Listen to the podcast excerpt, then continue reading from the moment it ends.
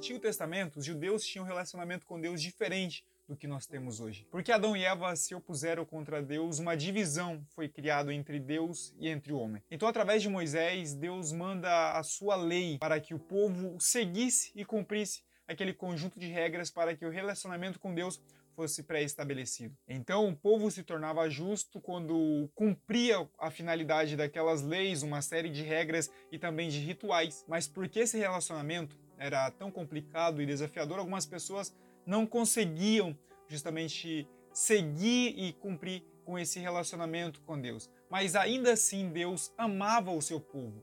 Tanto é que ele envia então o seu filho para viver como homem, para morrer e receber a punição dos nossos pecados. Por causa de Jesus, nós não precisamos mais cumprir a lei para nos tornar justos diante de Deus. O próprio apóstolo Paulo vai nos escrever em Romanos, capítulo 10, verso 10, que pois o coração se crê para a justiça e com a boca se confessa para a salvação. Por causa de Jesus, para se tornar justo diante de Deus, passou a ser mais fácil e mais simples. Apenas se eu crer em Deus, eu confessar com a minha boca em Jesus, justamente eu serei salvo. Às vezes pode ser difícil de entender isso, mas através de Jesus nós somos chamados por Deus para viver um relacionamento com Ele. Nós somos chamados para ser salvos por Ele. Não mais por aquilo que nós podemos fazer, não é mais as nossas obras ou o que nós fazemos para merecer, apenas pelo sacrifício de Jesus. O fato de eu crer no sacrifício de Jesus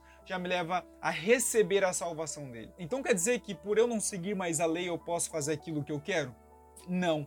Através de Jesus nós somos chamados a nos tornar mais parecidos com ele a cada dia. Isso que significa cristãos, pequenos cristos. Nós somos chamados para ser como um Cristo nessa terra. Nem sempre é fácil, nem sempre será perfeito, mas Deus, como um pai amoroso que ensina o seu filho, é compassivo e nos ensina e nos encoraja a cada dia, através do seu Santo Espírito, a permanecermos numa vida de constante transformação através do sacrifício de Jesus. Então, se você não tem um relacionamento com Jesus, saiba que Ele te ama e Ele te encontrará onde você estiver nesse dia. Ele não espera de você perfeição, ele apenas espera que você aceite este convite. A oferta, ela está aberta para nós no dia de hoje. Basta apenas confiarmos e aceitar essa oferta.